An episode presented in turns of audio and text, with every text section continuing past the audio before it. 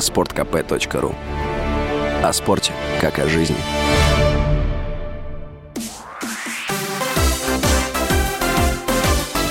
Новости спорта. Турция заработала 200 миллионов долларов на проведение финала Лиги чемпионов в Стамбуле. Об этом заявил президент Федерации футбола страны. Напомним, что в финале Лиги чемпионов, прошедшем 10 июня в Стамбуле, английский Манчестер Сити одержал победу над итальянским Интером со счетом 1-0.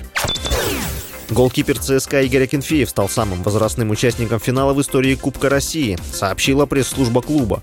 В день матча с Краснодаром, который прошел 11 июня и завершился победой армейцев в серии пенальти, Акинфееву было 37 лет и 64 дня. Прежним рекордсменом был Юрий Жирков, которому в 2020 году было 36 лет и 340 дней. Кроме того, вратарь армейцев единственный, кто играл в семи выигранных финалах Кубка. На счету Акинфеева 5 побед из 5 в сериях пенальти в турнире, причем 3 из них в финалах.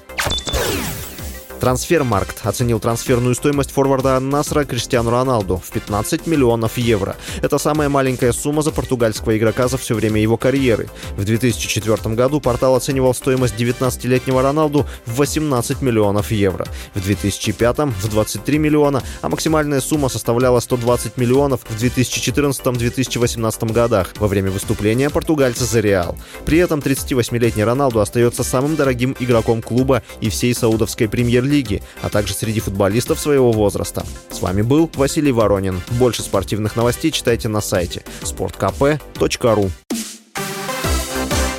Новости спорта.